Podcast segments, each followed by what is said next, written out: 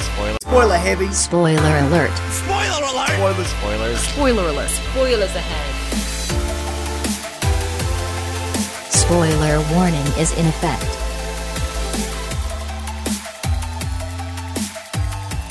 Willkommen zurück zu einer weiteren Folge Spoiler Alert. Folge Nummer 47. Sehr richtig. Damit ist meine Aufgabe leider erledigt. Eine weitere Woche hinter uns gebracht. Äh, diesmal sind wir aber wieder nur zu zweit. Nachdem uns ja letzte Woche noch Elena äh, begleitet hat in der Sendung, hat sie uns jetzt einfach im Stich gelassen. Heißt aber nicht, dass wir heute nicht trotzdem Spiel, Spaß, Spannung und viele Filmfakten für euch parat haben. Heißt es nicht?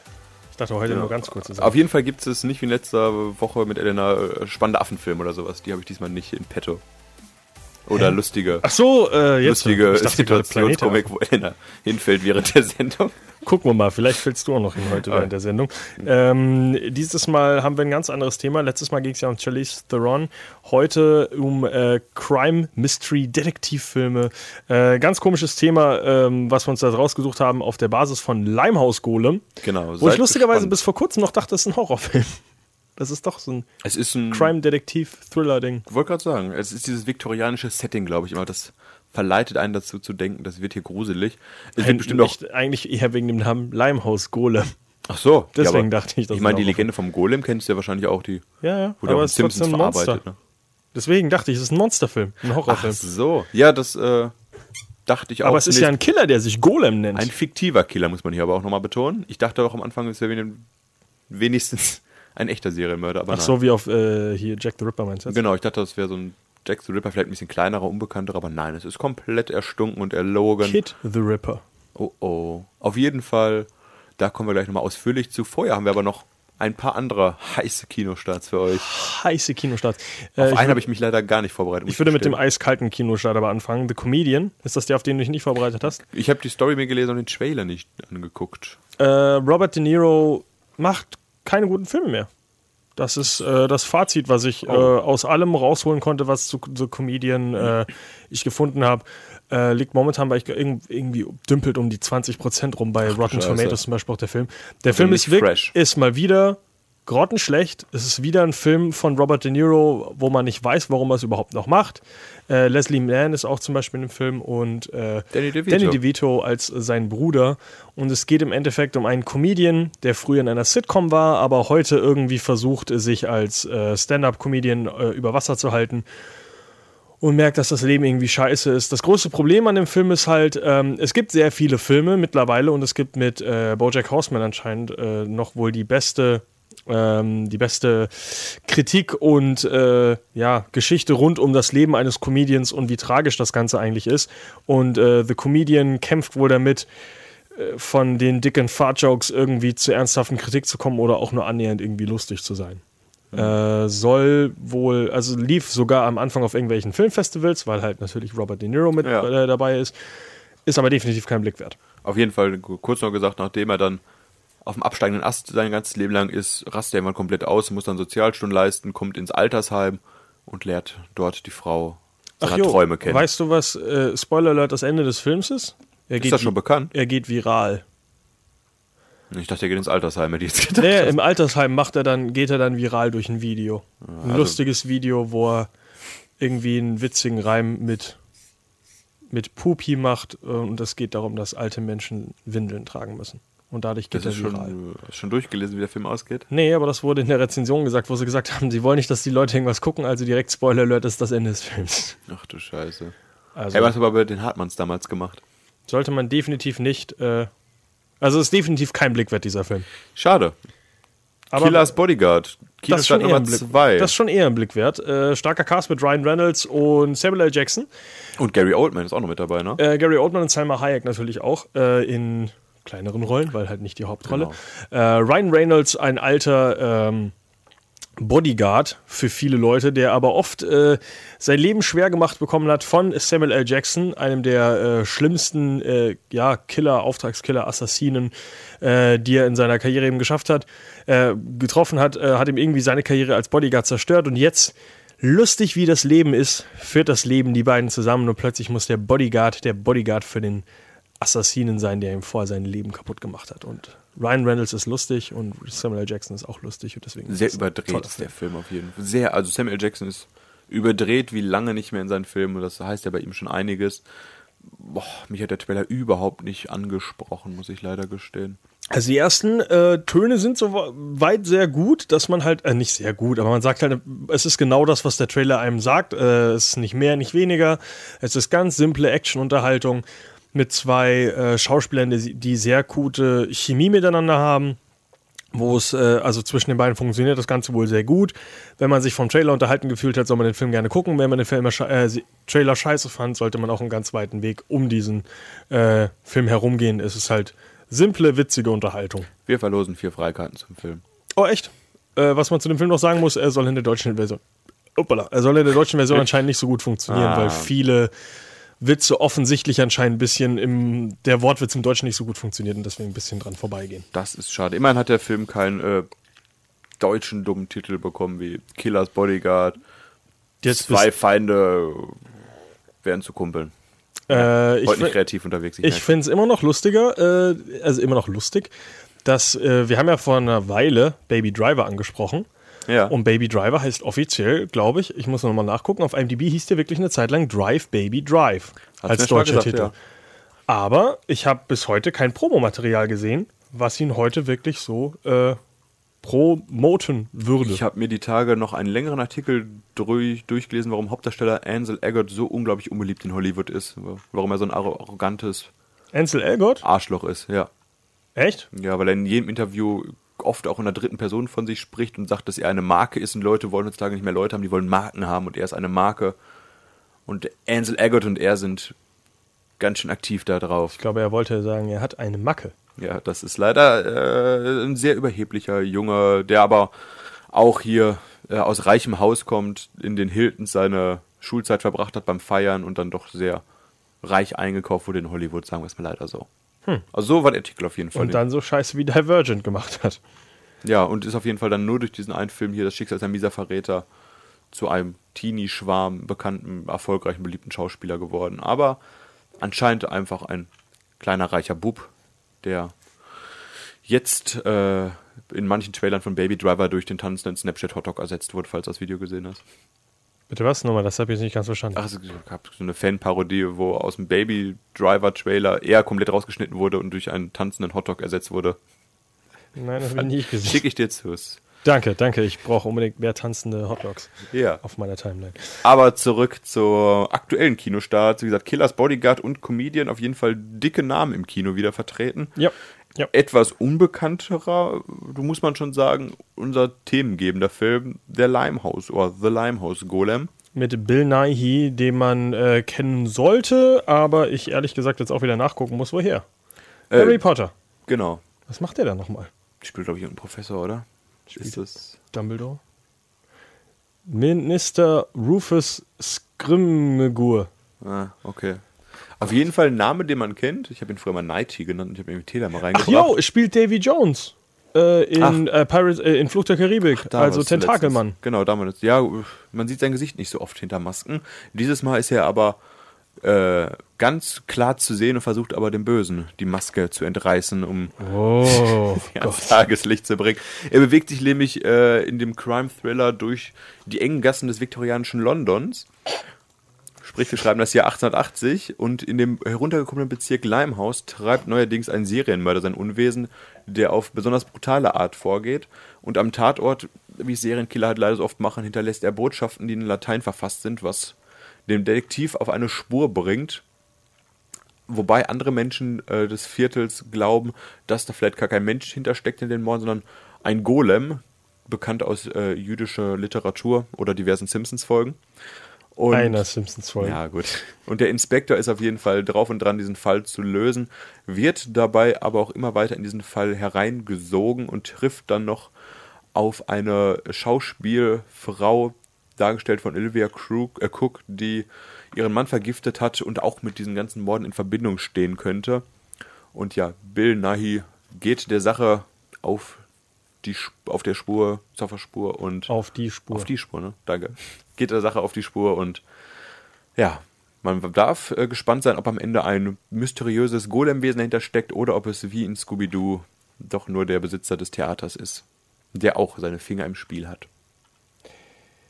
Äh, ich wollte gerade noch gucken. Also mich ob hat der Trailer auf jeden Fall angesprochen, direkt muss Ich ich sagen, weil ich diese Art interessant, von ja. Filmen sehr mag. Die Kritiken sind leider relativ durchwachsen im soliden Sechser-Bereich, was Es ist immer noch ein Horrorfilm, deswegen ich hab jetzt auch nicht so. Ach so, ja, ach fuck. Ja, aber so Ja. geht ja in Richtung Mystery und sowas. blutig. Also, ich denke, der Film wird jetzt auch nicht zu abgedreht. Gut, vielleicht ist das genau der Kritikpunkt, dass am Ende kommt, ich war die ganze Zeit ein Golem. ich bin der Golem.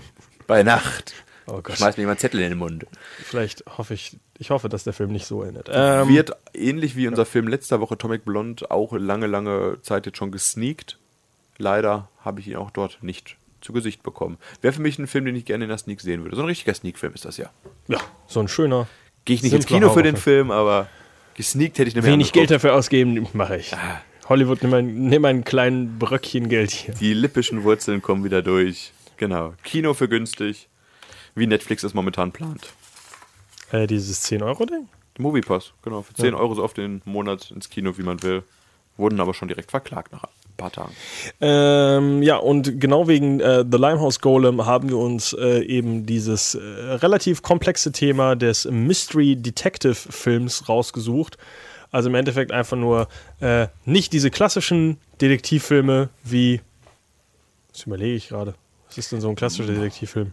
Wie äh, hier in äh, Departed. Departed unter Jo, Feind zum genau, Beispiel. So, den- nicht so- sowas, sondern wir wollen auch ein bisschen diesen blutigen Aspekt, der nicht unbedingt Serienmörder durch und durch reinbringen, aber schon ein bisschen Crime Scene, blutig werden, Mystery, das Mystery-mäßige. Oder ein bisschen twisty zumindest. Genau, also anhand unserer Filmauswahl werdet ihr schnell feststellen, was der rote Faden ist, der uns durch das viktorianische Zeitalter begleitet. Mit welchem äh, roten, blutenden Faden willst du denn anfangen? Ich glaube, wenn wir mit direkt dem größten Namen anfangen, dann wird den Leuten schnell klar, was sie in unserer Sendung erwarten wird. Oder? Und zwar aus dem Jahr 1995. Oh oh, hier wird schon auch spooky bei uns, wenn ihr es hört. Da fährt einfach nur jemand mit einem. Der habe ich gesagt. Und zwar sind wir im Jahr 1995 und habe einen Film mit dem kurzen Namen Sieben von David Fincher mit Brad Pitt, mit Morgan Freeman und mit äh, Kevin Spacey. und Gwyneth Paltrow. Den Film, Kevin Spacey. eigentlich sollte den. Was? Wen hast du gerade gesagt zuletzt? Kevin Spacey. Ach so, ja. Ja, Ja, äh, äh. ich hoffe, du weißt das noch. Entschuldigung. äh, den Film, hat den irgendjemand nicht gesehen? Äh, also, es, wir spoilern diesen Film jetzt auf Es ist jeden ein Fall. Film, ich kann vorab schon mal sagen, den ich unbedingt mal gerne wieder gucken will, ihn aber nicht wieder gucken will, einfach weil ich noch so gut eigentlich weiß, ich das Ende so kurzem, präsent glaube habe. ich, nochmal geguckt sogar. Ich weiß aber nicht warum. Also auch bei dem Film werden wir auf jeden Fall spoilern, wer noch nicht gesehen hat, vielleicht drei Minuten vorskippen oder so, weil das wäre schon ein Twist, den man wegnimmt, der der es in sich hat. Also im Endeffekt geht es um einen äh, Mörder. Ich weiß gar nicht, hat er einen, gibt er sich einen Namen? Ich habe gerade auch leider, ich würde ihn einfach mal den sieben Todsündmörder nennen. Egal, auf jeden Fall, also er hangelt sich eben an diesen sieben Todsünden entlang, die ich jetzt alle nennen würde, wenn ich sie alle können. Kannst du sie kann. aufzählen? Nein. Wir haben Habsucht, Hochmut, Neid, Zorn, Wollust, Trägheit und Maßlosigkeit. Richtig. Und er hangelt sich an diesen Dingern entlang und äh, die sind irgendwie viel cooler im Englischen. Greed. Was ist das im Deutschen? Habsucht. Habgier. Habsucht auch noch. Ah, Habsucht. Habsucht, Hochmut. Ähm, auf jeden Fall ähm, will er eben zeigen, dass die Gesellschaft kaputt ist und äh, dass eben ja alles verrucht und kaputt ist und äh, bringt eben Leute immer im Sinne dieser sieben Todsünden um auf sehr makabre, sehr widerliche Weise äh, Genau. Ein dicker, oh, ein beleibterer Mensch muss quasi so lange essen, bis er stirbt.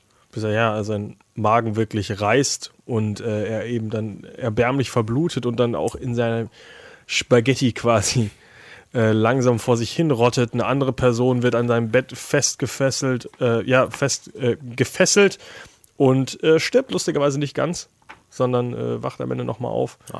Äh, und äh, was denn noch zum Beispiel? Aber äh, erstmal kurz noch gesagt, abseits dieser Morde oder dieses Mörders sind auch noch zwei Detectives unterwegs. Und zwar haben wir einmal Somerset, dargestellt von Morgan Freeman, der, wie es leider so klassisch ist, kurz vor der Rente steht und auch schon einen Nachfolger gefunden hat mit dem jungen Detective Miles, dargestellt von Brad Pitt. Und die zusammen, der alte, erfahrene Hase und der Jungspund, begeben sich zusammen auf die Suche nach dem sieben Todessündenmörder.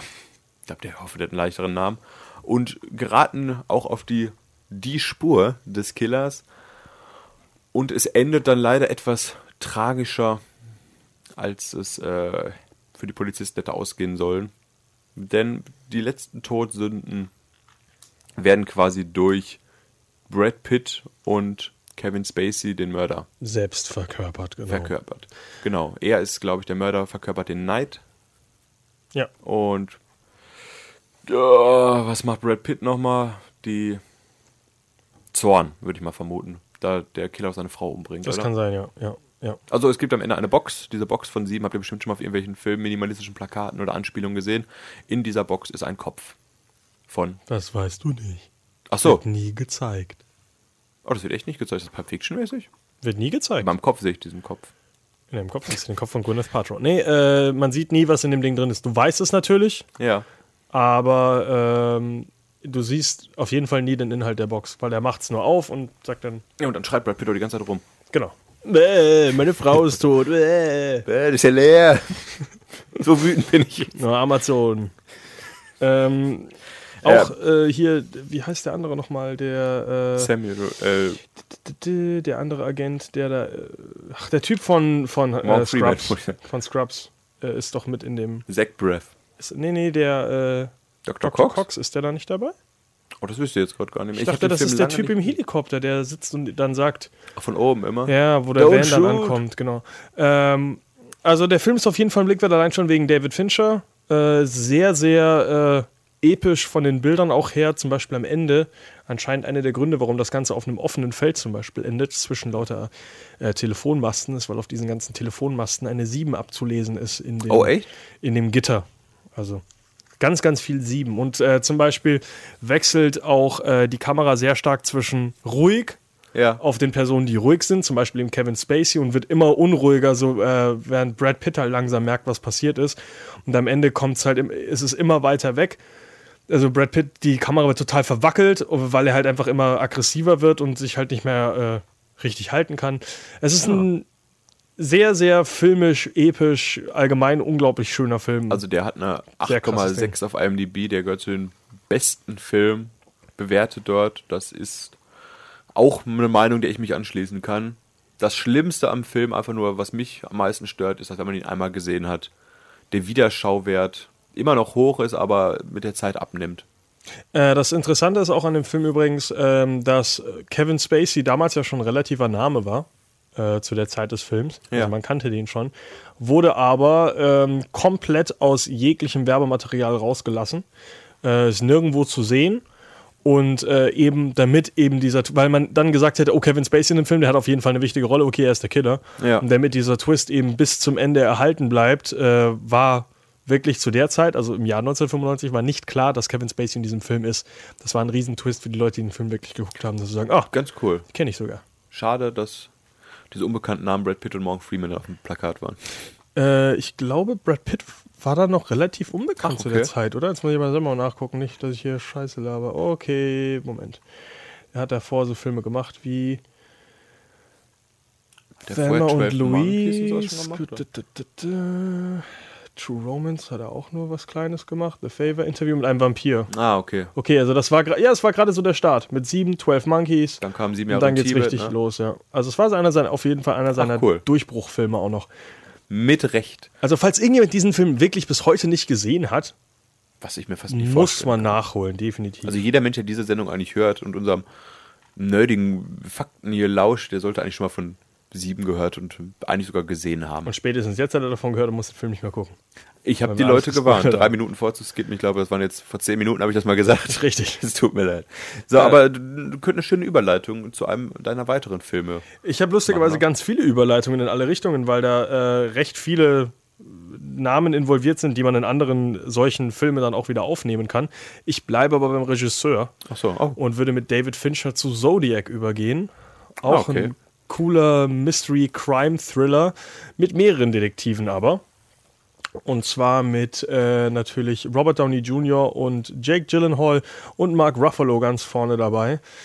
Äh, ja, worum es, ja, es geht um den Zodiac Killer im Endeffekt. Also es basiert natürlich auf einer wahren Begebenheit. Auf Sieben zum Glück Geschichte. nicht, sei hier nochmal gesagt. Bitte? Das sieben ist zum Glück keine äh, wahre Geschichte, Nee, sondern reine Fiktion. Das So krank ist unsere Welt. Basiert auf einem Buch. Noch nicht. Also sieben basiert, glaube ich, auf einem Buch. Genau. Und Zodiac, die Spur des Killers aus, ich weiß nicht mehr welchem Jahr der Film 2007. ist. 2007. Basiert auf den äh, wahren Morden des Zodiac Killers, der fünf Menschen im Raum San Francisco äh, ermordet hat. Zwei weitere haben überlebt. Und bis heute ist der gute Zodiac Killer ja immer noch, ich weiß nicht, auf Freund Fuß, wahrscheinlich ist er mittlerweile tot, würde ich eher sagen, oder? Hm, weiß man nicht. Also er könnte auch alt sein.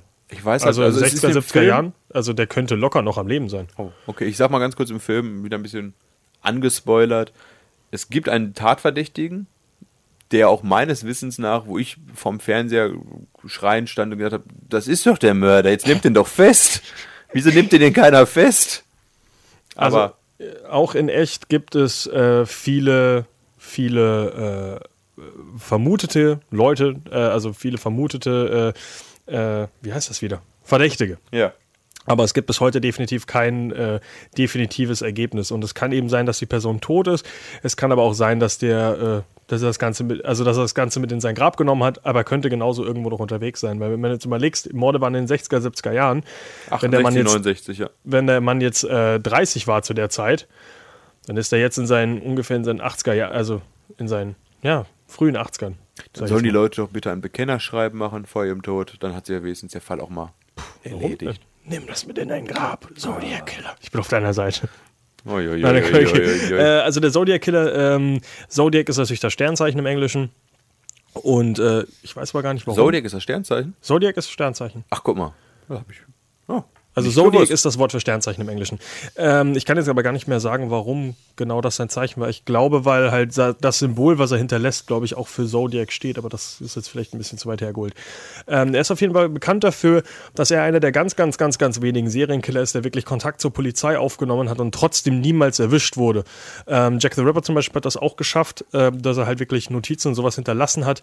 Ähm, aber er kann halt, äh, trotzdem ist, er, ist ihm niemand auf die Spur gekommen und der Zodiac Killer war jemand, der ganz perfide, äh, komische Texte geschrieben hat mit irgendwelchen Geheimcodes, also äh, die man, verknüpfte ja, also die man alle ne? verschlüsseln musste untereinander, sehr, sehr äh, krass kombiniert und halt immer in den äh, Texten sich über die Polizei lustig gemacht hat, dass sie sowieso keine Chance haben, ihn jemals zu finden. gelöst wurden die Rätsel ja nicht von. Also es gab ja nur eine einzige, das allererste vom Zodiac, das Rätsel wurde ja nur gelöst von einem Eltern, äh, Eltern von einem Lehrer-Ehepaar, Mhm. die das beim Frühstück gemacht haben, bekennende große Kreuzworträtsel-Freunde. Die haben das sich zusammengesetzt und gelöst und danach wurde ja auch nie wieder eine Nachricht vom Zodiac Killer entschlüsselt, oder? Äh, weiß ich jetzt gar nicht. Ich, also ich glaube, es ist, ist so. Das kann gut sein. Also wie gesagt, er ist bis heute nicht gefasst worden, eben weil er ja, sich sehr intelligent angestellt hat mit dem Ganzen. Auch wenn er am Anfang äh, sich nicht besonders intelligent angestellt hat mit seinen Morden, muss man sagen, weil er sich mehrere Male fast hat fassen lassen. Genau, er hat die, ein, Leute haben ja viel über, es haben auch Leute überlebt, seine Anschläge und Er hat halt äh, im Anführungszeichen Glück gehabt, dass er sich dann doch sehr gut äh, vermummt hat mit dem Ganzen. Also er hat immer eine Sonnenbrille getragen, hat oft sein Gesicht auch noch irgendwie versteckt, das weswegen äh, viele Leute ihn halt nicht danach identifizieren konnten. Ähm, hat aber auch äh, sehr äh, ja, reulos äh, Frauen und äh, sehr Männer wahllos, einfach ohne Konzept auch. Richtig, also einfach nur, äh, ich glaube, meistens waren es zwar junge, jüngere Menschen, jüngere Pärchen. Also die gerade abends halt unterwegs waren, ne? Nachts. Genau. Also man, wie gesagt, man weiß bis heute nicht viel über den Fall. Der Film ist, äh, jetzt genug über den Fall, äh, Fall geredet. Der Film ist sehr cool, krasser Cast. Ähm, Lange muss, Laufzeit. Man muss Sitzfleisch mitbringen. Jo, stimmt, über, zweieinhalb Stunden. Ich habe Äh, letztens noch gelesen, dass jemand bei Reddit oder so geschrieben hat, dass er nur, selten zweieinhalb Stunden so lange gebannt vom Fernseher saß. Bei mir war es nicht ganz so Bei extrem. mir war es auch nicht so gebannt, Also ich weil irgendwann das Problem ist, wenn du halt von vornherein schon reingehst in den Film und du denkst, du weißt eh nicht, wer der Killer ist, wie endet das Ganze denn? Und dann gibt es nur Ja. zwei Optionen.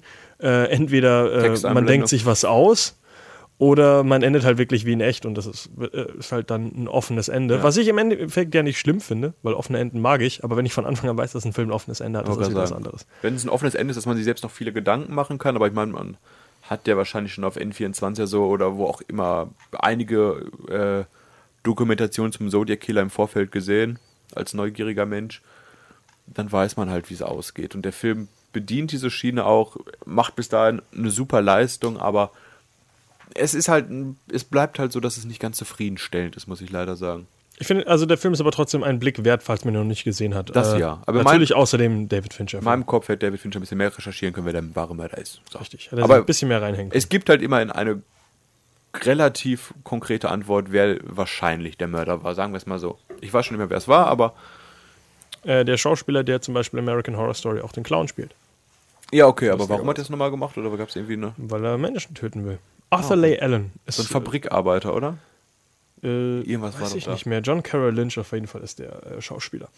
Äh, ich würde sagen, wir gehen aber von einem nicht gefassten Mörder zu einem nicht gefassten Mörder, der auch auf einer wahren Begebenheit basiert. Und den habe ich gerade schon kurz genannt.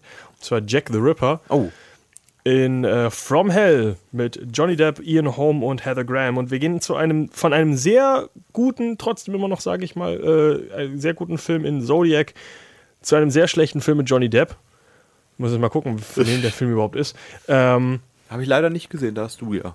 Mehr. ich habe den Film mal gesehen, weil ich mir dachte, oh cool, es gibt relativ wenig Jack the Ripper-Filme, weil es halt auch sehr schwer umzusetzen ist, äh, weil du natürlich auch am Ende kein Ergebnis eigentlich hast. Aber während Zodiac dem Ganzen ein bisschen äh, treu geblieben ist und am Ende halt auch alles äh, offen lässt, hat From Hell das Ganze in eine sehr, sehr, sehr komische Richtung gezogen. Äh, was würdest du denn jetzt mal raten, was das Ende ist? Also wenn ich jetzt sage, am Ende ist es sehr offensichtlich ein Killer gelöst. Am Ende sehr offensichtlich ein Killer gelöst. Also äh, der Killer wird halt äh, dass Johnny Depp der Killer ist. Nein, Johnny Depp ist, ich glaube, der ist ein Agent. Das Ach ja, er ist ein, ein Poli, also ein äh, opiumabhängiger äh, Polizist, stimmt, der die ganze Zeit irgendwelche Visionen hat und sagt, "Äh, ich habe Visionen. Ich denke mir die ganze Zeit, nein, du Arsch bist high. Dass Sehr viel Drogen werden konsumiert in diesem Film. seine. Frau Jack the Ripper ist. Nein, ähm, Oh. Also nicht sehr offensichtlich, finde ich das. also der Film ist am Anfang relativ cool, äh, weil es halt äh, da noch recht äh, verdeckt ist, wie halt äh, alle Prostituierten da um ihr Leben kämpfen müssen und im Endeffekt ja nur versuchen, ihr Geld zu verdienen und dafür dann ermordet werden für ihre ehrliche Arbeit. ähm, und äh, irgendwann, ähm, okay, nochmal ein, jetzt musst du noch einmal tippen. Kannst du dich an die äh, Simpsons-Folge erinnern um Jack the Ripper? Mit Wo der Lisa- Polizist der Böse war? Richtig, so ähnlich ist es nämlich. Und zwar Ian Holm. Steve Wiggum. Ian Holm ist äh, am Ende der Mörder, aber nicht nur das, sondern das Ganze ist geplant von den Freimaurern. Was? Die ganzen Morde sind unter der, äh, unter der Planung der Freimaurer geschehen, die die ganzen Prostituierten umbringen. Um die Kreuzzüge zu rechnen. Nee, vom, um, ich glaube, von einer Fährte abzulenken, weil sie am Anfang jemanden umgebracht haben, um einen Zeugen aus dem Weg zu räumen. Und äh, damit ihnen niemand auf die Schliche kommt, haben sie gesagt, ja, bring die ganzen Nutten auch noch rum. also es ist ein, Oh, war ein bisschen weit hergeholt, oder? es ist sehr weit hergeholt und das Ende hat mir leider den Film auch ein bisschen kaputt gemacht, weil davor dachte ich mir, ja gut, ich mag jetzt Johnny Depp. Johnny Depp spielt mal wieder Johnny Depp in dem Film, wie er halt immer äh, nachdenklich guckt und Opium raucht. ähm, und am Ende kommt dieser absolut Leben. hirnrissige Scheiß-Twist und macht dir den Film so ein bisschen kaputt, muss ich sagen. Ah, das ist leider, weiß nicht, das ist manchmal, manchmal braucht so ein Film so einen Twist gar nicht am Ende, aber irgendwie ist es in der heutigen Zeit oft, dass man sagt, jetzt muss eine coole Wendung am Ende. Der M. Night Shyamalan macht das doch auch immer. Ja, aber wieso kann. Wieso so ein dummer Twist? Wieso müssen die ganzen Freimaurer hinter so ein paar Morden stecken? Die armen Freimaurer. Es gibt übrigens, oh ja, können auch nichts dafür. Äh, es gibt übrigens eine sehr coole Theorie, dass ähm, H.H. Holmes einer der erfolgreichsten und brutalsten Serienmörder in der amerikanischen Geschichte eventuell auch Jack the Ripper ist. Was, wer? Wer war das? Äh, H.H. Holmes ist ähm, ein Serienmörder, der in Chicago, glaube ich, ein Hotel gebaut hat, äh, worauf zum Beispiel auch die fünfte Staffel Ach, von American ja. Horror Story basiert und da eventuell bis zu 200 Leute umgebracht hat. Auf verschiedenste Weise. Mit Feuer, mit Säure, äh, mit Gas. Leute verstümmelt, Leute umgebracht. 200. Äh, offiziell, glaube ich, hat er, boah, ich glaube, offiziell sind es um die 60, aber nach Vermutungen und weil so unglaublich viele Knochen auf dem Ja. Ort, an dem Ort gefunden Doch, habe wurden. ich mal gelesen, Wikipedia-Artikel. Es ist ein sehr, sehr kranker Mann gewesen. Letzte der auch am Woche Ende nichts bereut hat, glaube ich. Hatten wir noch Monster im Talk, wo sieben Leute getötet wurden von der Serienmörderin. Das Also, ist jetzt mal eine ganz andere Hausnummer. H.H. Holmes ist äh, sehr erfolgreich gewesen in dem, was er macht. Das Problem ist nur, weil er halt äh, auch sehr viel mit, äh, mit äh, Skeletten gehandelt hat, also die auch verkauft hat an Universitäten und das teilweise halt auch legal gemacht hat, aber auch extrem viele Leute umgebracht hat, um deren Ja. Skelette zu verkaufen. Wusste man halt damals nicht, wie viele Leute wirklich eines natürlichen Todes gestorben sind, er einfach nur die Skelette halt bei sich hatte und welche Leute er halt einfach brutal umgebracht hat. Äh, war auf jeden Fall sehr, äh, sehr krank auch, also sehr viele Kinder und auch wirklich alles umgebracht, was ihm irgendwie im Weg gestanden hat. Gibt es dazu Filme? Äh, es ist ein Film in Arbeit mit Leonardo DiCaprio. Oh. Sogar wirklich, ja. Ich muss mal ganz kurz äh, gucken, wer den umsetzt, weil das habe ich ehrlich gesagt vergessen. Aber äh, Dann nutze ich mal gerade das Stichwort von dir, Leonardo DiCaprio, und leite zu unserem nächsten Film vielleicht über. Und zwar haben wir, glaube ich, auch beide auf unserer Liste Shutter Island. ja, sehr schöner Film. Zwar geht es da um US Marshal Teddy Daniels, dargestellt von Leonardo DiCaprio, der zusammen mit seinem Partner Chuck, dargestellt von Mark Ruffalo, euch bekannt heutzutage unter anderem als Hulk bei den Avengers, ähm, die zwei Ermittler reisen nach eben der titelgebenden Shutter Island, einer abgelegenen Insel, wo Gewaltverbrecher einsitzen. Und ja, dort ist eine Patientin verschwunden. Und es gilt für diese beiden Ermittler jetzt quasi den Verbleib dieser Patientin herauszufinden. Doch die Mitarbeiter der Anstalt sind eher in Schweigen gehüllt und jetzt nicht gerade erpicht darauf, den beiden äh, wirklich viel zu helfen.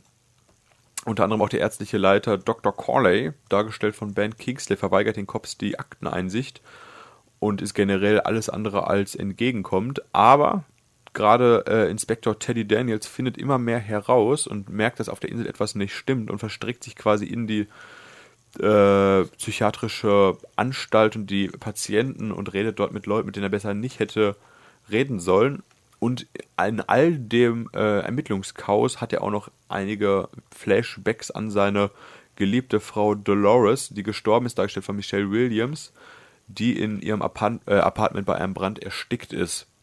Ein sehr, sehr dicht erzählter Film mit einer sehr, sehr guten Atmosphäre, der auf dieser kleinen Insel spielt und am Ende Twist hat, der auch vernünftig erklärt und eingeführt und äh, den Film wie ein roter Faden begleitet, muss ich sagen. Also hier ist die Wendung am Ende gut eingebracht und auch vernünftig Ja. aufgebaut. Denn es stellt sich am Ende heraus, einmal die den Film nicht können weghören, ähm, dass Teddy Daniels nicht ein Ermittler ist, sondern ebenfalls ein Insasse der Insel, der ich glaube auch seine Frau umgebracht hat, seine Familie. Ach jo, jetzt weiß ich warum. Den ist der Regisseur nicht eingefallen. Martin Scorsese. Und ja, was der Mann macht, ist sehr gut, mit einem sehr guten Leonardo DiCaprio.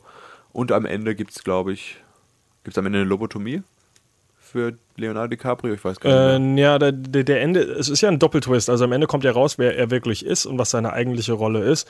Und äh, nachdem sie dann feststellen, dass das nicht annimmt und dass auch das nicht funktioniert hat, müssen sie eben äh, ja, Lobotomie durchführen.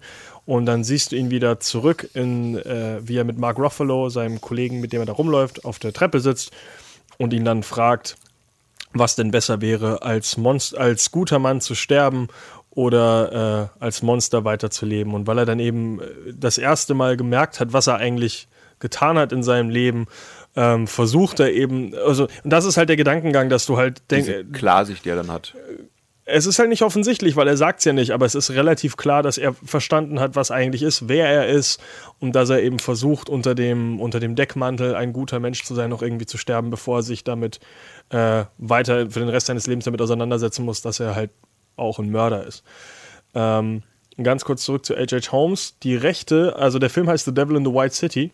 Das ist ein altes Buch über eben H.H. Holmes. Die Rechte für die Verfilmung wurden sogar von Leonardo DiCaprio selber gekauft. Okay. Und Martin Scorsese ist wieder der Regisseur hinter dem ganzen Oh, Ding. und Also, wann, das ist ein Projekt, was mich mal interessiert. Diese Faszination von Serienmördern ist ja in unserer Gesellschaft nicht gerade selten verbreitet. kommt ja nicht von irgendwo. Wollte gerade sagen, das ist ja schon ein gewisser Reiz, der da ausgestrahlt wird. Für wann ist ein, gibt's da schon Release oder Dreharbeiten? Nee, also auf IMDb ist es noch nicht drin. Also Ah, okay. gehe ich davon aus, dass das auch noch in den Drehbuch den äh, Füßen steckt, sage ich mal.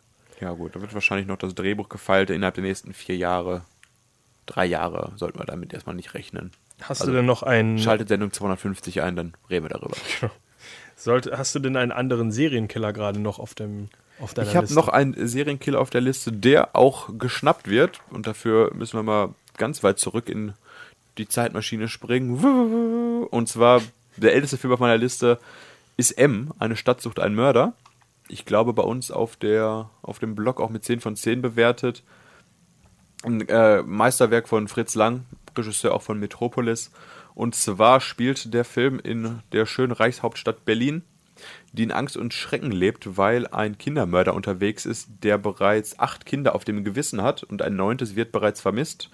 Die äh, kleine Elsie ist äh, spurlos verschwunden und bei den Untersuchungen dringt die Polizei auch immer weiter quasi in die Unterwelt Berlins vor und stößt dort auf immer mehr Verbrecher, die gar nicht mehr ihrem allgemeinen kriminellen Geschäft nachgehen, sondern auch die Verbrecher sind mittlerweile äh, von dem Kindermörder äh, angenervt, weil halt der so viel Polizei auf die Bildfläche rückt und schließen sich quasi der Polizei an und alle begeben sich zusammen auf die Suche nach diesem Massenmörder oder nach diesem Kindermörder, der immer dadurch auffällt, dass wenn er einen Tatort betritt, die bekannten Klänge pfeift, die ich jetzt nicht nachpfeifen kann leider.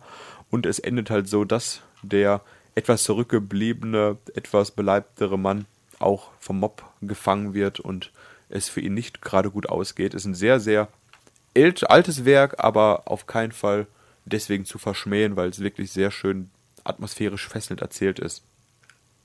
Du hast den Film, glaube ich, nicht gesehen, oder? Nee. Auf jeden Fall ja. Meisterwerk der Filmgeschichte, kann man nicht anders sagen. Ich überlege gerade irgendeinen guten Übergang. Das war auf jeden Fall der letzte. Nee, ich hätte noch sogar. Ich, ach Gott, ich habe ja noch einen Serienmörder im Angebot. Zwei sogar. Habe gar keine Serienmörder. Und zwar den Film habe ich damals schon angesprochen. Ich kann gerne das Original ansprechen oder das Hollywood Remake Verblendung. Ach jo. Habe ich damals Wieder David Fincher. angesprochen. Ach, genau, Fincher. Im Fincher Talk haben wir es angesprochen, deswegen. Äh, Äh, vielleicht jetzt. Fincher Talk. Wann haben wir das denn angesprochen dann? Ich habe den Film auf jeden Fall schon mal ausführlich hier vorgestellt. Verblendung, Verblendung, Verblendung. Weiß ich gar nicht. Aber ich weiß auch gerade nicht. Auf jeden Fall, es geht um den Enthüllungsjournalisten Michael Blomqvist im Remake dargestellt von Daniel Craig, der wegen einer Verleumdung quasi seine äh, Kanzlei verlassen muss und sich ein bisschen ins Exil absetzen will, weil er den äh, Großindustriellen Henrik Wanger, dargestellt von Christopher Plummer, äh, etwas vorgeworfen hat, was er nicht richtig beweisen kann, weil er seine Quellen nicht abgeglichen hat und deswegen wird er halt ein bisschen, äh, sein Ruf wird angekratzt. Aber in seiner freien Zeit wird er jetzt von einem älteren Mann beauftragt damit, die seit 40 Jahren vermisste Tochter Harriet herauszufinden, was mit ihr passiert ist, wo sie hingekommen ist. Und für diese Tat begibt er sich quasi in eine Eislandschaft, wo er abgeschieden von den Medien und von seinem, von seinem schlechten Ruf ermittelt und dann auch auf die Hackerin Lisbeth Salander trifft, die alles andere als ein Menschenfreund ist und auch ebenfalls eine junge, äh, eine, eine schreckliche Hintergrundgeschichte hat. Und zusammen gehen sie quasi diesem Verbrechen auf die Spur und stoßen dabei auf deutlich mehr Morde, als am Anfang ihnen lieb ist. Und finden quasi heraus, dass in der Familie von dem älteren Mann, der sie beauftragt hat, auch ein, äh, ein ich muss sagen, Serienmörder-Pärchen quasi, das waren Vater und Sohn, die zusammen im Auftrag quasi der Bibel Leute getötet haben und über Jahrzehnte verteilt auf verschiedenen Orten mehrere junge Frauen ermordet haben. Ein sehr, sehr guter Film. Ich habe die Bücher gelesen und die drei, ich glaube, schwedischen Filme geguckt, Originalvorlagen und auch kürzlich Verblendung mit Daniel Craig, der auch ganz gut umgesetzt ist. Äh, leider nicht so erfolgreich war, dass das Remake vernünftig umgesetzt, äh, dass das der zweite Teil vernünftig in die Kinos kommt. Aber auf jeden Fall auch ein sehr, sehr, sehr brutaler Film, der von äh, Frauenhandel bis hin zu Vergewaltigung, Mord Alles einiges, bietet. einiges an Serienmörder äh, mitbringt, ja. Auf jeden Fall eine gute, gute Thriller-Atmosphäre. So, komme ich mal kurz zu meinem vorletzten Film schon fast, den ich auf meiner Liste jedenfalls Ja, habe. sonst kann ich noch einmal kurz hier reinschauen. Nein, ich bin, äh, wenn, du, wenn wir gerade bei Serienmördern sind, dann hau ich hier mal fetzig noch was raus, gerade wo ich gerade zum Redefluss bin. Okay. Denn das bietet sich auch an, weil da zu Halloween auch der neueste Teil von rauskommt. Und zwar ist das die Saw-Reihe. Sprich, eher der erste Saw-Teil. Ach jo. Ja. Und zwar geht es da, der erste Teil ist ja relativ schön leicht zusammenzufassen, weil der noch nicht so abgedreht und komplex war, komplex dumm wie die Fortsetzungen waren. Es geht um zwei Männer. Wir haben einmal den Arzt Lawrence und den Fotografen Adam, die auf mysteriöse Art in einem verdreckten Waschraum aufwachen, beide festgekettet. Und sie wissen nicht, wer quasi hinter ihrer Entführung steckt, was überhaupt da passiert ist, warum sie gefangen sind. Aber im Laufe der Zeit müssen sie sich quasi das Jigsaw-Puzzle zusammensetzen, denn sie kriegen eine Kassette vorgespielt und äh, ihnen wird quasi ihnen werden Aufgaben gestellt, was am Ende mit ihrer Freiheit enden soll, wird ihnen jedenfalls so vorgesprochen, wenn sie die Aufgabe äh, versprochen, wenn sie die Aufgaben erfüllen, aber finden dann relativ schnell heraus, dass nur einer von beiden überleben kann. Und so beginnt quasi ein verrücktes Spiel zwischen den beiden, wo sie ums Überleben kämpfen, aber doch auf eine Art zusammenkämpfen müssen und am Ende herausfinden, dass in ihrer Mitte ihr wahrer Peiniger liegt. ohne jetzt da zu viel zu verraten. Also der Jigsaw Killer liegt halt dem gleichen Raum wie die beiden. Um dann nicht so viel zu verraten, um es jetzt zu verraten. ja, auf jeden Fall. Saw, klasse, klasse Film. Schade, dass die Reihe doch etwas splattermäßiger, danach Gore-Faktormäßig sich Ist entwickelt in ein hat. anderes Genre einfach gegangen. Ja, ist Ich halt fand mehr die Folgefilme auch interessant. massentauglich. Ich werde auch den neuesten gucken. Ich habe alle anderen auch geguckt. Ja, Um, weiß nicht, man mag halt auch, wie Serienmörder mag man auch diese Perversion der dreckigen, ekligen Fallen. Die Menschheit ist einfach schon krank. Das war mein letzter Serienmörder, den ich bei unserem True Crime Mystery Detectives Talk habe, aber ich habe gleich noch einen anderen Film auf meinem Plan. Einen Serienmörder habe ich jetzt nicht, aber ich habe, ähm, ich von, wir gehen von einem, ach nee, warte mal, von haben wir gerade geredet? Ach, von James Wan.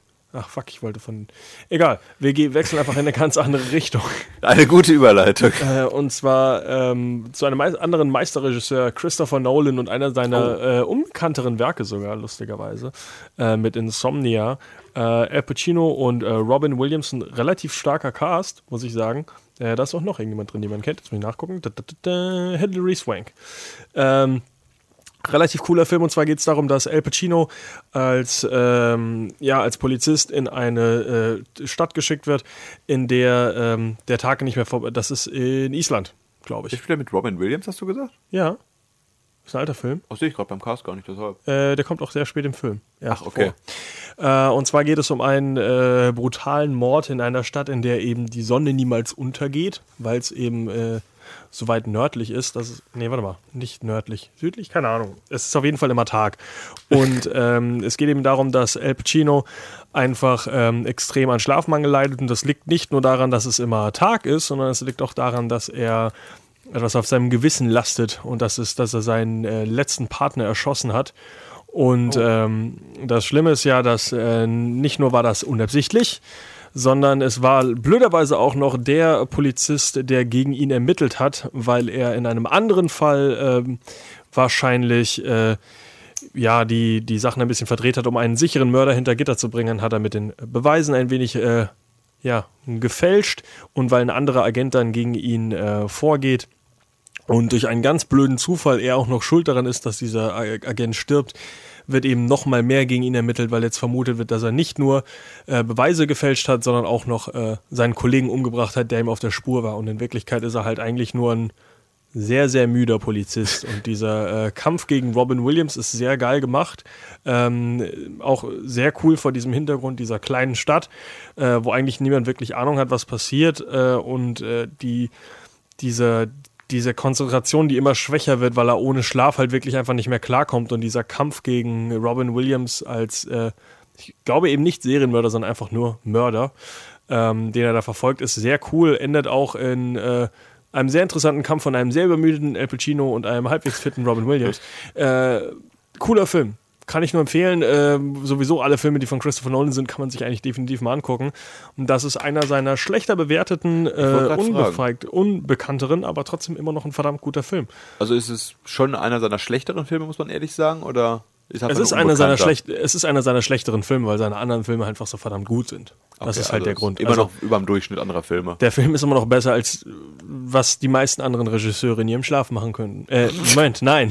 Also er arbeitet im. Schlaf besser als manche Regisseure wach sind. So. Sagen wir es mal so. Insomnia. Schlaflos. Ich dachte erst, es geht gerade in die Richtung von äh, Der Maschinist oder sowas. Äh, ist ein bisschen twisty halt mit, äh, was seine Hintergrundgeschichte eigentlich ist und sowas. Äh, es ist natürlich nie ganz klar, ob er vielleicht doch absichtlich auf seinen Kollegen geschossen hat, weil man kann ihm ja nicht in den Kopf gucken und Al Pacino ist ja auch äh, der Teufel. Wie wir in unserer letzten Sendung angesprochen haben. Eieieiei. Das ist ja ganz schön twistreich. Das. Äh, ist ein, also ein cooler Film auf jeden Fall. Äh, kann man sich mal angucken. Äh, wenn wir demnächst mal unseren Christopher Nolan Talk machen, glaube ich, habe ich auch alle Filme mittlerweile von dem geguckt. Ach schön. Weiß gar nicht, ob noch irgendeiner fehlt außer Dunkirk. Mal gucken. Danke, gehen wir noch ins Kino. Äh, apropos äh, Christopher Nolan. Weißt du, wer auch manchmal Regie führt? Guy Ritchie. Oh, ich dachte, apropos Christopher Nolan, Memento. Ach ja, oh, stimmt, das wolltest du noch ansprechen. Touché, den habe ich nicht auf meiner Liste. Ich habe mir ganz kurz. Hatten wir einen Christopher Nolan? Nee, wie kamen wir denn auf Wir Memento? Haben wir auch schon mal einen Talk, äh, haben wir auch schon mal aus vorgestellt, den Film, oder? Äh, weiß ich nicht. Ich glaube, wir reden einfach öfter äh, Ich glaube, privat wir reden über Memento. viele Filme. Ja, Memento, auch ein Christopher Nolan-Werk der noch besseren Schiene, ohne Insomnia gesehen zu haben, würde ich sagen, ist auf jeden Fall für viele einer, wenn nicht sogar teilweise für manche der beste Christopher Nolan-Film. Auch sehr schlaflos äh, agiert hier der, der Hauptdarsteller Guy Pierce, der leider sein Kurzzeitgedächtnis verloren hat und sich quasi mit kleinen Notizen morgens immer wieder daran erinnern muss, wer er ist, was er macht und was überhaupt los ist. Und seine einzige Aufgabe quasi ist es, den Mörder seiner Frau Catherine zu finden, die vergewaltigt und anschließend ermordet wurde.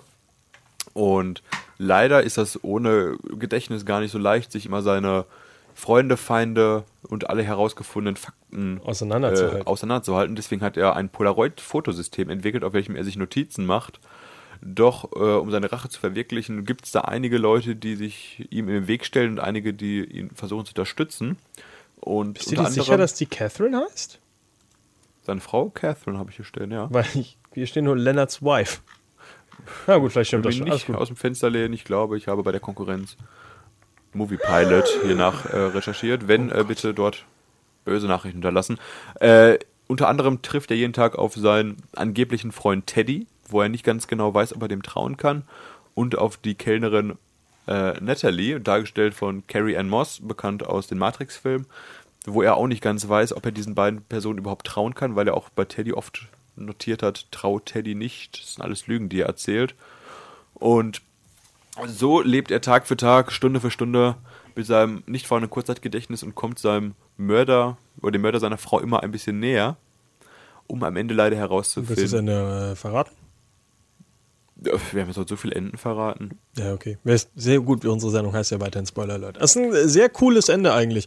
Auch ähm, äh, in dem Moment, als ich geguckt habe, ich glaube, das habe ich so noch nie gesehen in der Form und ich glaube, ich habe es seitdem auch nie wieder so gesehen. Ach, man kann Idee. auch noch, vielleicht sollte man betonen, dass der Film rückwärts läuft komplett, ne? Ja, Das wäre größte vielleicht, Twist an dem Film eigentlich. vielleicht noch ganz gut anzumerken. Äh, am Ende kommt heraus, dass er von einer Person die ganze Zeit erzählt, mit Rückblenden über einen bekannten Fall, der Ich habe den Film vor kurzem Namen ich gerade gar nicht mehr weiß. Achso, dann zu du hast ihn vielleicht besser, bevor ich mich hier verstricke mit dem Also Diabetik. äh, das, äh, Wichtige, das Wichtige ist ja im Endeffekt, dass die äh, Szenen in Farbe, ähm, die gezeigt werden, spielen eben rückwärts, wie du schon gesagt hast. Das heißt, die Szene von, de- vor der Szene kommt dann und dann kommt die Szene davor, davor, davor, davor, während die Schwarz-Weiß-Szenen dazwischen ähm, chronologisch richtig rum ablaufen. Das wechselt sich halt immer ab dazwischen.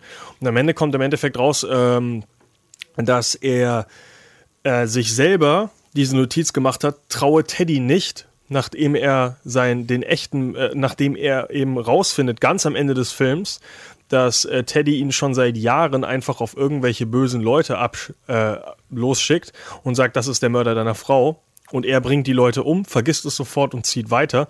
Ähm, und im Endeffekt will er eben am Anfang sich quasi an Teddy rächen, der eben daran schuld ist, dass er immer wieder diesen Loop durchläuft, weil er weiß, er kann sich halt einfach nicht dran erinnern, dass er den Mörder seiner Frau schon längst erwischt hat. Dann hat er schon lange erwischt. Ne? Und er bringt halt immer wieder einfach Leute um und er will das Ganze eben abschließen, indem er Teddy umbringt.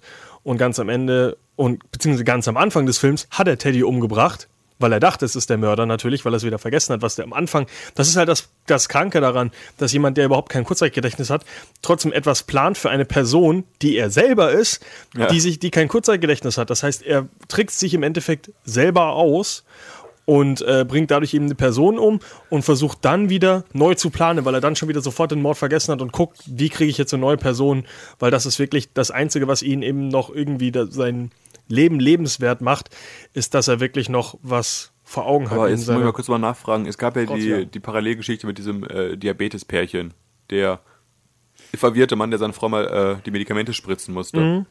Das war doch auch er, oder? Das Hab war ja. vergessen. Deswegen, Ich dachte, das war nur eine, eine Metapher auf sein Leben. Ach, das war okay. Also, ich wollte gerade sagen, die Frau ist ja nicht an Diabetes gestorben. Ne? Genau, Die äh, wurde das- schon wirklich dann äh, angegriffen und vergewaltigt. Ich glaube, es geht nämlich im Endeffekt ja nur darum, dass ähm, die, die Metapher, also wenn ich das noch richtig in Erinnerung habe, die Metapher des Ganzen ist ja wirklich nur, dass die Frau ihn immer wieder äh, die Spritze gibt und er immer wieder von vorne lernen muss, dass das seine Frau ist, weil er kann sich nicht dran erinnern, dass er Diabetes hat und sie kümmert sich um ihn und obwohl sie das obwohl sie eben das total kaputt macht, dass er sich niemals an sie erinnern kann, tut sie es einfach, weil das äh, im Endeffekt der Sinn für ihr Leben ist und äh, sie das eben so akzeptiert hat. Und Ah, er okay. eben auch diesen Loop mit ihr durchgeht und äh, sie liebt ihn einfach so sehr, dass es für sie irgendwie unwichtig ist. Und das glaube ich, also das habe ich zumindest so im Kopf, dass es irgendwie so die Metapher war, dass für ihn auch nicht die Wahrheit relevant ist, sondern einfach nur das, was er, was er halt weiterhin verfolgt. Ach, okay. Da Aber war ich mir nicht mehr ganz vielleicht- sicher. Auf jeden Vielleicht Fall, irre ich mich da jetzt auch. man erkennt hier ein Schema. Wir, äh, Fincher, Nolan, das sind auf jeden Fall die Regisseure, die ihr euch in diesem Thema auf jeden Fall angucken solltet. Und Scorsese. Und Scorsese, genau. Was hast du jetzt noch für ein Filmchen auf deinem Listelein? Äh, wir gehen mal zu einem anderen Regisseur, zu dem wir wirklich schon ein bisschen was angesprochen haben. Und zwar in unserem äh, Guy Ritchie Talk haben wir über Sherlock Holmes geredet. Ach, wir hatten Guy Ritchie Talk. Ja. Stimmt, ja, stimmt. Ja, äh, und Sherlock Holmes, Äh, ja. Sherlock Holmes 1 und 2. Äh, der erste Teil, glaube ich, habe ich jetzt nur Sherlock Holmes, Robert Downey Jr. macht Spaß und der zweite Teil im äh, Spiel der Schatten oder sowas. Ich habe beide gesehen. Ich habe beide instant aus meinem Gedächtnis gelöscht. Äh, ich finde sie beide nicht besonders gut.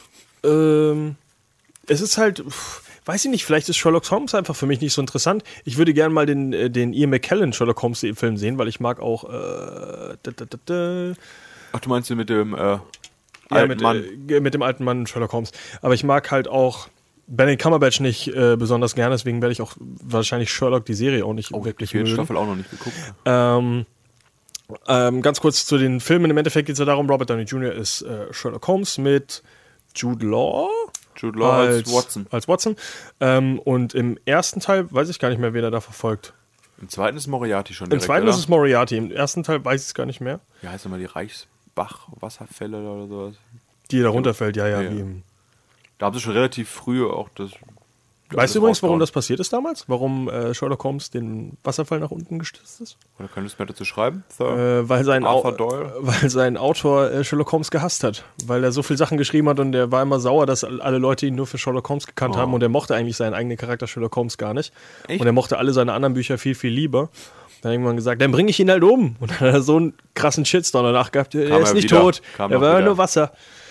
Ich wüsste gern, wie viele Leute heutzutage noch denken, dass Sherlock Holmes eine reale Person ist. Äh, hä? Wieso? Weiß ich nicht. Als Kind dachte ich auch, das wäre. Ach so, dass es auf einer wahren Historisch, ja, Begebenheit ja. basiert? Ja, genau. Äh, kann ich jetzt gar nicht sagen, ob ich da. Gut, du lernst es halt auch alles gleichzeitig irgendwann so. Jack the Ripper, Sherlock Holmes, Der Weihnachtsmann. äh, alles eine Geschichte. Als Ähm, eine Person. Alles eine Person, ja. Äh, ist- Würde ich nur ansprechen, weil halt Detektiv und weil auch sehr viel Mystery natürlich in den Filmen drin ist. Mit Ja. Moriarty im ersten Teil auch mit äh, Mark Strong, glaube ich, der so ein bisschen komische Sachen macht und in der Luft rumfuchtelt und Ich zaubert. weiß nicht, so viel Action und coole Effekte, wenn er halt seine Fälle löst. Das war das ist eigentlich, was mir positiv in Viel, Erinnerung ja, geblieben so ist. viel. Äh, Guy Ritchie kann auch immer noch Slow Motion machen. Genau, genau. Animierte Slow Motion. Ja.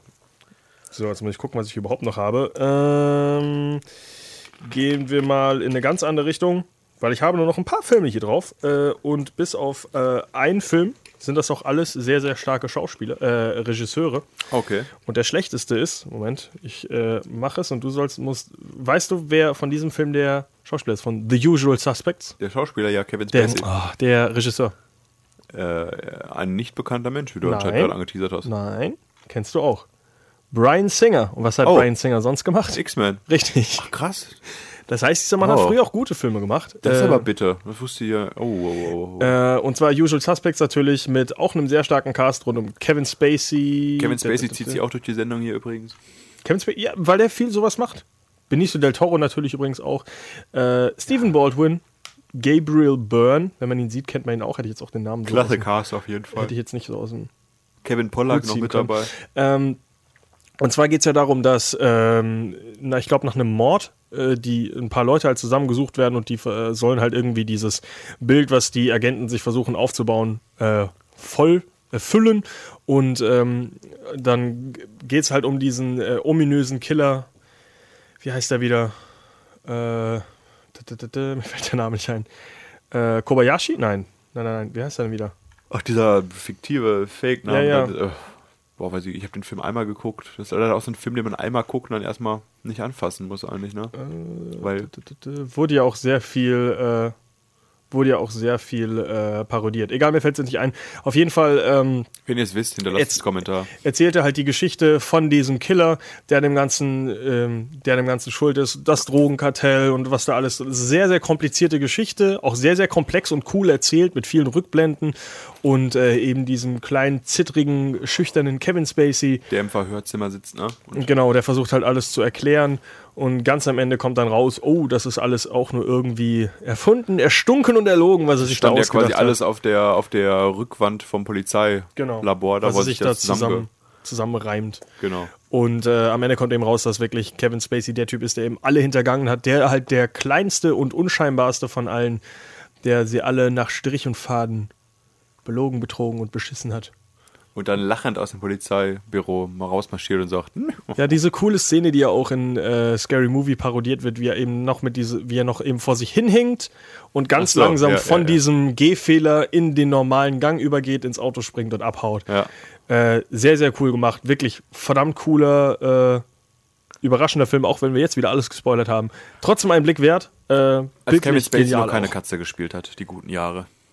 Kevin Spacey macht immer noch House of Cards, also der macht immer noch geile Sachen. Gucke ich nicht. Muss ich noch nachholen. Ich bin House of Cards, sehr gute Serie, auch wenn ich äh, leider nach der zweiten Staffel nach einer sehr blöden Folge ausgestiegen bin, weil ich gesagt habe, das ist mir jetzt schon zu weit hergeholt und beschissen. Anscheinend ist die Serie danach nur besser geworden, deswegen muss ich da wieder einsteigen. Übrigens auch, Produzent ist wer, Markus? Martin Scorsese. David Fincher. Sag ich. Das ist also auch wieder die kleine Kette. Ähm, Ich finde, in Hollywood arbeiten bei uns nur fünf Leute. äh, es wäre aber Zeit, vielleicht, also wie viele Leute hast du, wie viel hast du denn noch auf deinem Zettel? Ich habe keinen Zettel mehr vor mir liegen. Ich bin, äh, ich bin fuck, Du bist schon am Ende? frei hier. Ich hätte höchstens noch, wenn wir wirklich in Detektivarbeit reingehen, einen Klassiker, der dieses Jahr geremaked wieder rauskommt, und zwar der gute alte Mord im Orient Express, wo du Ach mir einmal ja. kurz raussuchen müsstest, nochmal, wie der Meisterdetektiv heißt. Kenneth Branagh. Ach so, äh, Äh, genau, wie, Ja, ja. der, der, ich, diese französischen Namen, Poirot. tue ich mich Poirot. schwer. Pirot, heißt der Herr? Poirot. Poirot? Also im Englischen zumindest. heißt der im Deutschen dann Pierret? Ach so, Auf jeden Fall hat er einen sehr, sehr komplexen Namen. Äh, Poirot der heißt er auf jeden Fall. Da, da, da, da. Wo haben wir ihn denn? Da. ist halt Hercule Poirot. ist ein sehr, sehr, sehr äh, ist jetzt kein Serienmörder und auch nicht so Mystery-mäßig, aber ist ein sehr verdammt guter Detektivfilm, deswegen vielleicht nochmal kurz angeschnitten. Kann man, ist der Film wirklich guckenswert, auch Jahre später noch? Ich habe jetzt von Agathe Christie's Mord im Orient Express aus dem Jahr 1971 geguckt. Der Film ist durch und durch guckenswert, weil er sehr, sehr schön äh, erzählt wird und auch ab der Hälfte des Films quasi nur noch diesen, diesen äh, Falllösungen durchgeht, durch äh, wirklich gekonnte Detektivarbeit. Und am Ende das, die Auflösung hat mich ein bisschen gestört. 1974. 74, Dankeschön. Äh, die Auflösung war mir doch ein bisschen zu too much, muss ich dann leider sagen. Und ich fürchte auch, dass natürlich das Remake das dann auch so beibehalten wird, weil es ja auf der Buchverlage von Agathe Christie basiert. Aber bis dahin war es richtig cool. Nur beim Ende habe ich mir bei der Auflösung gedacht, ah, es ist schon. Ach, kann ich ja verraten, ruhig, oder? Ich würde da noch sehen, aber klar, verrat mal. Achso, wobei, der Film, ja, es kommt ja ein Remake. Würde ich vielleicht nicht. Ja, komm, damit auch Freddy den Film nochmal ungestört schauen kann. Ist ein klasse Film mit einem klasse Nicht deswegen, aber ich dachte, wenn, wenn jetzt ein Remake kommt, vielleicht wollen da ein paar Leute blind Spoilern reinlaufen. wir mal lieber nicht, wer da der Mörder im Orient Express ist. Ich kann nur schon mal so viel sagen. Einer war's. Es waren nicht zwei. Krasser Danke. Cast. Spoiler. Ingrid Bergmann, Sean Connery im Original mit dabei und dergleichen. Jetzt im Remake äh, Johnny, Johnny Depp. Depp. und so. Ja, Johnny Depp wird eine recht kleine Rolle sagen. Ist ja der Typ, der gestorben ist. Johnny das Depp ist der, Typ, der stirbt. Das, das kann man ruhig schon mal sagen. Der wird innerhalb von ein paar Minuten abgefrühstückt sein. Äh. Daisy Ridley, Penelope Cruz, Michelle Pfeiffer, Willem Dafoe, Judy Dench, äh, ja, also es wird geiler äh, Cast. Es wird nicht blutig, nicht Mystery-mäßig, aber es ist verdammt cool. Detective-mäßig. Detective. Äh, Detective. übrigens, wer natürlich äh, Poirot, äh, Poirot auch im neuen Teil spielt, ist Kenneth Branagh, der auch Regie führt bei dem ganzen Ding. Ähm, Der vielleicht beste Meisterdetektiv aller Zeiten, wer sich selbst nennt. Ne? und ich muss aber noch sagen, der Typ ist altert unfassbar gut. Also der sieht wirklich nicht so alt aus, wie er ist. Und dafür, dass der, du musst überlegen, dass er mit Christian Bale früher, als Christian Bale noch ein kleiner Junge war, noch Filme zusammen gemacht hat, wo er, glaube ich, 20 Jahre älter war. Heute, können Brüder heute spielen. sieht Christian Bale aus, als wenn er sein Vater sein könnte. Ja, die könnten sich Brüder, also die könnten Brüder spielen auf jeden Fall. Beides sehr äh, hübsche Männer. Damit so. habe ich auf jeden Fall meine Detektivliste abgearbeitet und alle meine Meine Verbrecher dingfest gemacht, Freddy. Wie sieht's Weil- bei dir aus? Also ich habe noch einen Verbrecher, äh, noch zwei Sachen. Äh, und zwar der, es sind beides Regisseure. Äh, ich überlege, ich würde jetzt mit dem neueren anfangen. Äh, ein ein Regisseur, der sich vor allem in den letzten Jahren sehr, sehr neu etabliert hat. Äh, ein Film, über den wir auch schon mindestens einmal gesprochen haben, weil es ein verdammt geiler Film ist, wo ich immer nur wieder sagen kann, jeder, der ihn nicht geguckt hat, guckt diesen Film. Prisoners Ach so, ja doch. von äh, Deneuve, Dennis Villeneuve. äh, Dennis äh, Villeneuve. Villeneuve. Ähm, äh, zuletzt natürlich auch mit Arrival, Sicario. Sicario. Was macht er jetzt? Blade Runner 2049. Stimmt. Ähm, ich glaube, Enemy hat er auch gemacht. Äh, Prisoner ist einer der also aktuellsten, wirklich spannendsten Thriller, die ich in den letzten Jahren gesehen habe. Da kann ich nur zustimmen. Und ähm, Meisterlich. wir haben ihn zuletzt auch mit äh, wegen Hugh Jackman doch mal angesprochen, weil wir natürlich unseren Hugh Jackman Talk hatten, wo wir über seine Filme gesprochen haben. Absolut unfassbar gut Hugh Jackman in dem Film, Jake Gyllenhaal genauso. Ja. Ähm, der Hammer in dem Film Paul Dano sowieso, wo die diesen geistig etwas zurückgebliebenen Jungen spielt. Ähm, der Film ist, ich muss mir jetzt gar nicht so viel verraten, der Film ist am Ende auch sehr twistig, aber Es geht halt um ein überhaupt nicht, Kind quasi. aber überhaupt nicht, was man erwartet. Also ja, natürlich, äh, Hugh Jackmans Kind, äh, äh, zwei Kinder werden entführt. Sein Kind wird entführt und Ach, äh, das Kind von Terrence Howard, glaube ich. Meine ich. Das von der Nachbarn. Von der nachbarfreundlichen Familie. Jetzt weiß ich nicht, dass ich hier irgendwas. Äh, Aber taucht das eine nicht wieder auf? Ja, aber nach einer Weile erst. Und das äh, ist ja auch schon nicht mehr ganz helle im Kopf. Äh, ach genau, Viola Davis und Terrence Howard, genau, das Kind von den beiden. Ah, okay. Und äh, also unfassbar starker Cast auch natürlich äh, hinter dem Film. Ähm, die beiden Kinder werden entführt und ähm, dann wird eben Paul Dano gefunden, nachdem er kurz vorher noch in der Nähe von seiner, äh, von dem Haus von Hugh Jackman war. Und während die Polizei halt keine Beweise mehr gegen Paul Dano hat, beschließt Hugh Jackman, nein, der hat meine, äh, mein Kind entführt und dann erledige ich das eben selber. Das ist sehr unschön und sehr brutal. Hugh Jackman macht das doch, oder? Habe ich nicht, was habe ich gesagt? Äh, Gyllenhaal, glaube ich, oder? Also Hugh Jackman. Also der, Falls ich mich der Vater- habe, Hugh Jackman ist der Vater Vater, und ja. der nimmt das. Jack Gyllenhaal ist der Detektiv. Genau, und der nimmt dann die, äh, ja, das alles in seine Ein eigene. Rachefeldzug und dir self. Und ich hoffe, es spoilert nicht zu viel, aber sehr ähnlich und auch verdammt gut. Ein alter Film, den äh, ich vor ein paar Jahren nur geguckt habe, weil ich gesagt habe, äh, weil ich gesehen habe, was das für ein krasser Cast. Das muss man mal gucken aus dem Jahr 2003. Oh, doch schon so alt. Mystic River von Clint Eastwood. Ähm, Nichts verwechseln mit die purpurnen Flüsse fällt mir gerade auf. Das war der mit Jean Reno, den ich meinte. Okay. Ähm, ganz, ganz unterschiedliche Filme. Der eine Film äh, mit Jean Reno ist teilweise sehr lustig, äh, Oh. ein bisschen weit hergeholt, bescheuert, äh, auch sehr brutal. Ich dachte, da geht es auch um Mord und. Geht auch, aber irgendwie finde ich den eher lustig. Ich weiß auch nicht warum. Aber ich glaube, es liegt ein bisschen an der französischen Art, wie die das drehen, dass manchmal mehr hm, sich selbst parodierend rüberkommt. Okay. Ähm, Mystic River, ein Film, der mich sehr überrascht hat, obwohl der Film hat zwei Oscars gewonnen. Das ist eigentlich, eigentlich, ich weiß nicht, warum der trotzdem irgendwie so ein bisschen Geheimtipp ist, weil irgendwie sieht man den nicht so oft in solchen Listen. Wer spielt denn alles mit? Sean Penn, Tim Robbins, Lawrence Fishburne, Laura Linney, Marcia Gay Harden, Kevin Bacon. Und lustigerweise aus dieser ganzen Liste ist Kevin Bacon der Einzige, der noch keine Oscar-Nominierung hatte. Oh. Äh, und ich glaube, es gibt nur drei Leute in dieser Liste, die noch nie einen Oscar gewonnen haben. Und das wären Krass. eben Das Kevin Bacon, Lawrence Fishburne und ich glaube. Ich weiß, entweder Laura, ich glaube, Laura Linney hat nur drei Oscar-Nominierungen, aber nie gewonnen. Nur 30 ja. Also aber halt kein Oscar, darf da mitspielen. keinen Oscar gewonnen. Sean Penn und Tim Robbins haben einen Oscar gewonnen, genau Penn für diesen zwei. Film. Für diesen Film. Ach so. Nicht zwei.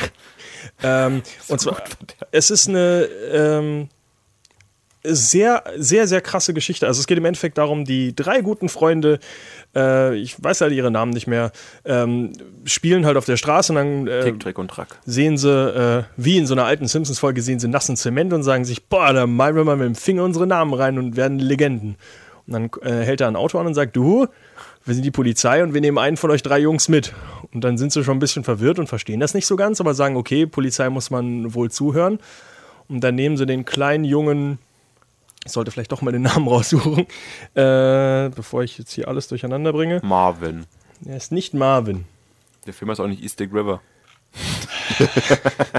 Sie nehmen den jungen Dave mit. Also Sean, Dave und Jimmy sind drei halt äh, drei gute Kumpels. Und äh, Dave wird dann eben mitgenommen Und äh, ein paar Tage später finden sie raus, es war gar kein Polizist, das waren zwei Kindervergewaltiger. Oh, ja, ja, und die haben den kleinen Dave dann tagelang äh, misshandelt und äh, ja, wollten ihn am Ende auch, ich glaube, wollten ihn auch umbringen, aber irgendwie kommt er halt dann raus. Und dann springt das Ganze sehr weit in die Zukunft. Und äh, Jimmy war mittlerweile schon im Gefängnis. Sean ist mittlerweile in die ganz andere Richtung gegangen und arbeitet für die Polizei. Und Dave ist einfach so ein ganz komischer, zwielichter Typ. Und die Freundschaft ist nach diesem Tag auch nie wieder zusammengekommen, auch wenn sie damals irgendwie die besten Freunde waren. Ja. Ähm, und es ist ein sehr, sehr, es ist halt sehr komisch, weil es springt immer so hin und her. Auf der einen Seite sagen sie halt, ähm, der richtige Dave, den gibt's nicht mehr. Das ist auch ein ziemlich üble äh, am Ende, wo dann, äh, also als Sean halt Jimmy fragt, wann er das letzte Mal Dave gesehen hat, dann sagt er halt vor 25 Jahren genau am Ende dieser Straße. Ja. Und seitdem hat er seinen Freund nicht mehr, weil das halt, was ihm passiert ist, ihn komplett zerstört hat. Was passiert denn dann noch in dem Film? Äh, okay, also Jimmy ist eben, wie gesagt, Ex-Knacki, der andere ist Polizist. Und äh, Jimmys Tochter wird an einem Tag plötzlich äh, erschossen äh, oder Oh. äh, erschossen und davor auch übel zusammengeschlagen.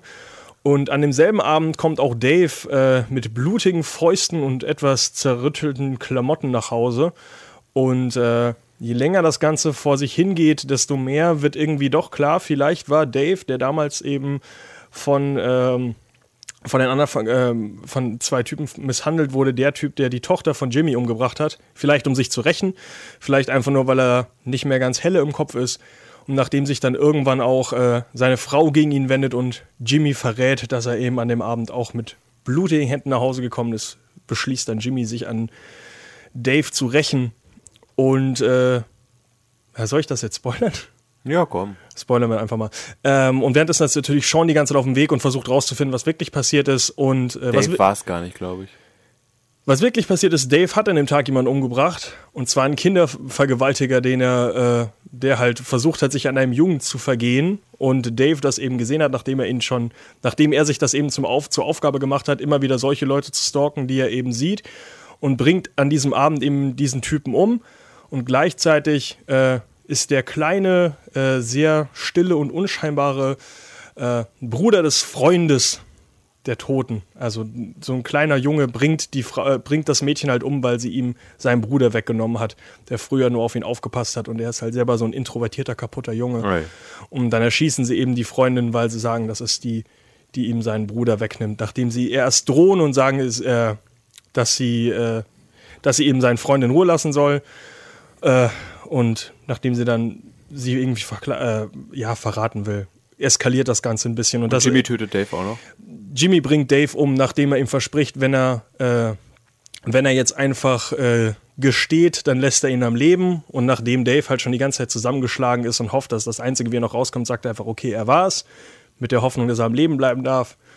Und darauf wird er, glaube ich, erschossen. Aber Sean klärt hinterher wenigstens noch auf, was richtig passiert ist. Das Perverse ist halt der, der Film, ähm, und zwar ist äh, Jimmy bekannt dafür, dass er damals in den Knast gekommen ist, weil jemand anders ihn verraten hat. Und der Typ, der ihn verraten hatte, äh, wurde dann, nachdem er aus dem Knast gekommen ist, ganz äh, mysteriös äh, tot aufgefunden. Und Jimmy überweist seiner Witwe jeden Tag 500, äh, jeden, ja, ich glaube, also ich glaube jede Woche 500 Dollar oh, läuft bei ihm. ganz ominös, warum das wohl irgendwie zusammenhängt. Und ganz am Ende endet das eben, dass Sean zu, äh, zu Jimmy eben kommt, dem Ex-Knacki, und fragt, wann er das letzte Mal den guten alten David gesehen hat, weil den suchen sie wegen einem anderen Mord, an eben diesem Kindervergewaltiger. Und äh, Jimmy sagt nur, danke, dass du den Mörder meiner Tochter gefunden hast. Wenn du noch ein bisschen schneller gewesen wärst, wäre es vielleicht nicht passiert und geht dann weg und Sean ruft ihm nur noch hinterher, willst du jetzt der, äh, willst du jetzt seiner Witwe auch jeden, äh, jede Woche 500 Dollar überweisen?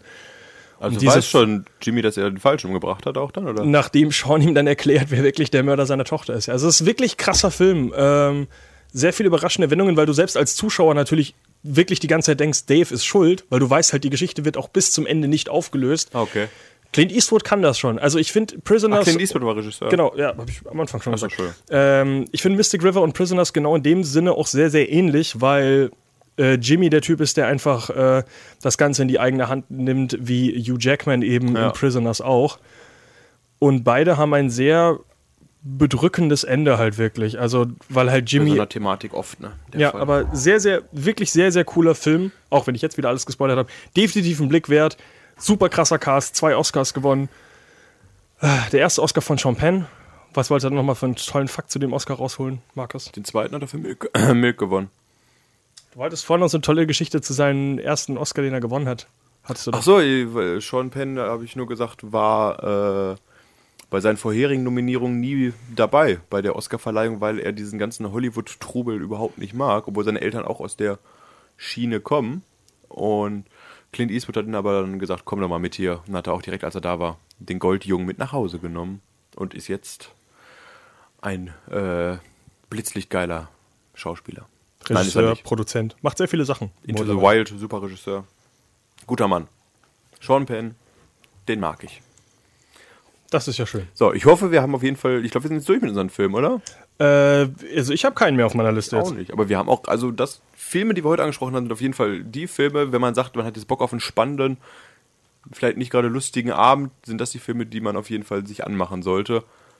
Das ist Spannung, Nervenkitzel, ein bisschen depressive Stimmung, äh, wo man am Ende mit einem schlechten Gefühl im Magen sitzt und sagt, das war harter Stoff. Aber trotzdem verdammt cooler Film halt immer noch. Alle, fast die wir angesprochen haben heute. Ähm, in der nächsten Woche erwarten uns äh, so interessante Filme wie immer noch eine unbequeme Wahrheit von Al Gore mit ja. Al Gore. Ähm, natürlich auch The Circle mit Tom Hanks und Emma Watson. Wird der nicht verschoben schon wieder dreimal? Wurde er schon wieder verschoben? Ich, weiß, ich wusste, dass er einmal verschoben wurde. Ich weiß nicht. Ich glaube, der wurde schon mal verschoben, aber ist jetzt offiziell, Ach, meine okay. ich, startet er dann in der, Kom äh, in der übernächsten Woche. Wir reden in der nächsten Sendung darüber. Ja. Und natürlich Barry Seal, Only in America mit Tom Cruise. Das heißt, wir wissen gar nicht, was unser Thema ist, weil wir haben einen Tom Hanks Talk, wir haben einen Tom Cruise Talk. Also, mal gucken. Eindeutig ein El Gore-Talk, würde ich sagen. Über, die lange Filmkarriere von Al Gore. Vielleicht machen wir einfach nur mal eine Sendung über den Vizepräsidenten und reden über, äh, Oder über politische äh, Karrieren. amerikanische Präsidenten. Gucken wir mal, lasst euch überraschen. Wenn ihr auch so neugierig seid wie wir, Präsidententalk. wenn ihr eine Idee habt, sonst hinterlasst uns auch einen fetzigen Kommentar und sagt, redet mal über das hier. Wir sind für alles offen. Ja, und ansonsten schaut euch viele spannende Crime Mystery Detective Thriller Was ist denn deine Empfehlung aus den ganzen Filmen, die ich gesagt habe? aus den ganzen Empfehlungen. Boah, ich glaube, den Film, den ich am besten fand von allen, die wir angesprochen haben, die üblichen Verdächtigen. Echt? Nee, sieben. Ah, ich bleib bei sieben. Sieben oder Prisoners. Oh, die sind alle gut. Schon, oder? Das Ich, ist das ist weil ich tückisch. hänge zwischen Prisoners und Mystic River. Und ich würde Mystic, Mystic, River River. habe ich zum Glück noch nicht gesehen. Das wäre wahrscheinlich auch noch bei mir aufgelistet mit. Guck Mystic River und ich gucke. Was Ich hast du mir heute sieben. empfohlen? Empfehl mir mal einen Film, den ich nicht gesehen habe. Mord im Orient Express. Äh, Kriege ich den? irgendwo? Ja, ich gucke Mord Der Orient ist auf Express. äh, Amazon Prime. Da Geil. Dann wird der geguckt und du guckst Mystic Mystic, River. River. Dafür musst du zahlen. Ja, dann spoilere ich dir jetzt noch Mord im Orient Express. Damn it. Nein. Okay, dann bis zur nächsten Woche. Tschüss. Tschüss.